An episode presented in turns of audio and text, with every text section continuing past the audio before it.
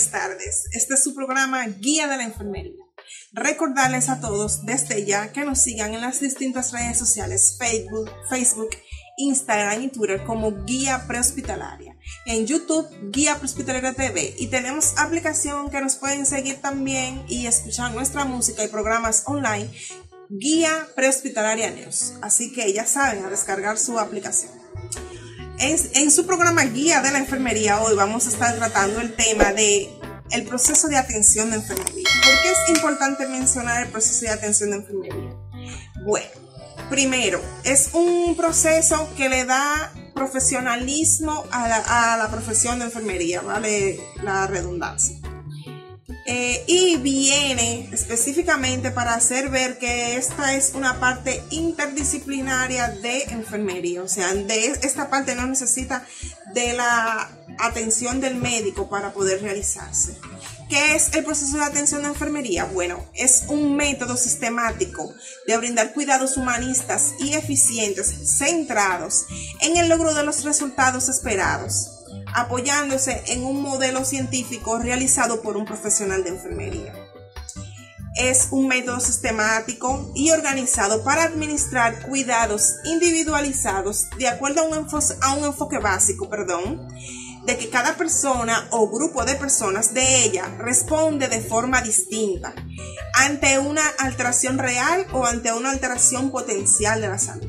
Originalmente fue una forma adaptada de resolución de problemas y está clasificado como una teoría deductiva de la misma. ¿Cuáles son las características del PAE? Bueno, tiene validez universal, utiliza una terminología comprensible para todos los profesionales de la salud, está centrado en el paciente, marcando una relación directa entre este y el personal de enfermería, está orientado y planeado hacia la búsqueda y soluciones con una meta clara. O sea, la meta es la resolución de los problemas de salud o de los estilos de vida inadecuados que pueden llevar al paciente a una condición de salud leve o moderada o crónica. Y también consta de cinco etapas cíclicas, que de esas etapas vamos a estar hablando a continuación. ¿Cuáles son los objetivos? Bueno, servir de instrumento de trabajo para el profesional de la, de la, salud o profesional de enfermería. Imprimir una profesión con un carácter científico, como habíamos mencionado anteriormente. Esto le va a dar profesión a la carrera de enfermería. Favorecer que los cuidados de enfermería se realicen de manera dinámica, deliberada, consciente, ordenada y sistematizada. O sea, todo es parte de un proceso que lleva un paso aquí, un paso allí. Por eso es sistematizada, porque se hace con pasos.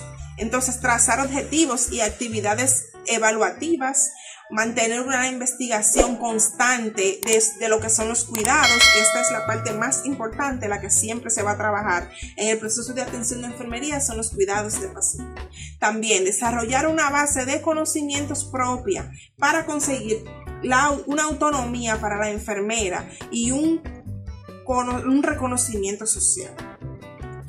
El proceso implica habilidades que un profesional de enfermería debe de poseer cuando él o ella tenga que comenzar la fase del proceso de elaboración o la fase inicial del proceso de valoración.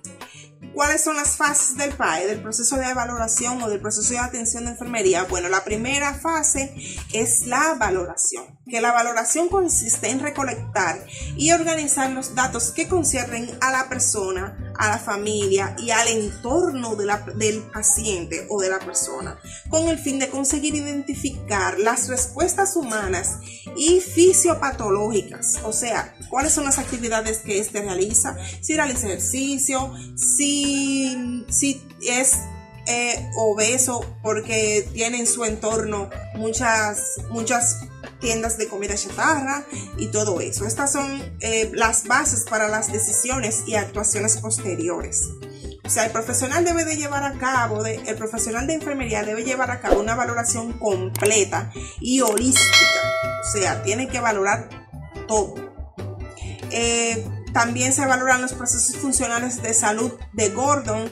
Están de que estos son eh, los, algunos modelos de enfermería, los modelos de adaptación de Roy, los modelos de sistemas corporales, que todo eso vamos a estar tratando en otro programa, que son los modelos de enfermería y que se van, van incluidos siempre en la valoración.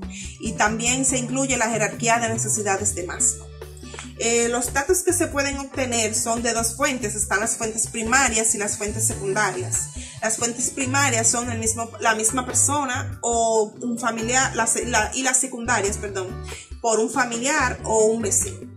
En la fase de diagnóstico, los diagnósticos de enfermería son parte principal del proceso de atención de enfermería y son parte de un movimiento de enfermería para estandarizar la terminología que incluye descripciones estándares de diagnósticos, intervenciones y resultados.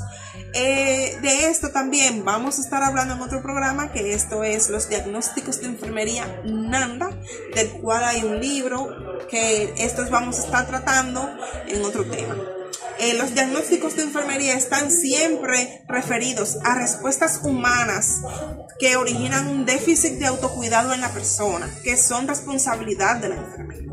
Un ejemplo, vamos a poner un ejemplo real. Eh, las valoraciones de enfermería se trabajan en base a las necesidades reales del paciente, no en base a un diagnóstico de enfermería. Eh, si el paciente en la noche anterior refirió que no pudo descansar, es responsabilidad de la enfermera habilitar su área, habilitar el área donde descansa este paciente y ofrecer condiciones para que éste en la noche siguiente sí pueda descansar.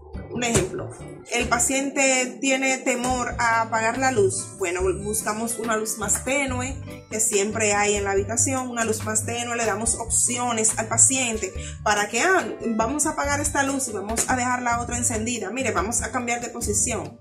Haga tal o cual cosa, que eso le va a mejorar, es, le va a dar condiciones para que usted se relaje y pueda descansar. O sea, siempre se va a trabajar en base a las necesidades reales del paciente. Entonces, ¿cuál sería un diagnóstico para este, esta necesidad que tiene el paciente de dormir? Bueno, alteración, de la, alteración del patrón de sueño relacionado con hospitalización en el centro asistencial. Puede ser un diagnóstico. Siempre se va a relacionar la, la necesidad con la, con la causa de, la, del déficit.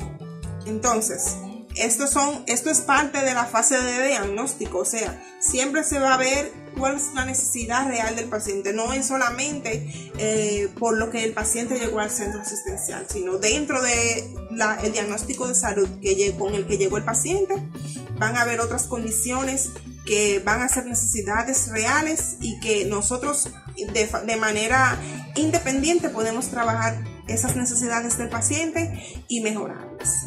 Está la fase de planificación, que la fase de, la fase de planificación consiste en la elaboración de estrategias diseñadas para reforzar las respuestas del cliente sano o para evitar, para evitar reducir y corregir las respuestas del que ya está enfermo se identifican en el diagnóstico de enfermería, como había mencionado anteriormente, y esta fase comienza después de la formulación del diagnóstico y concluye con la documentación real.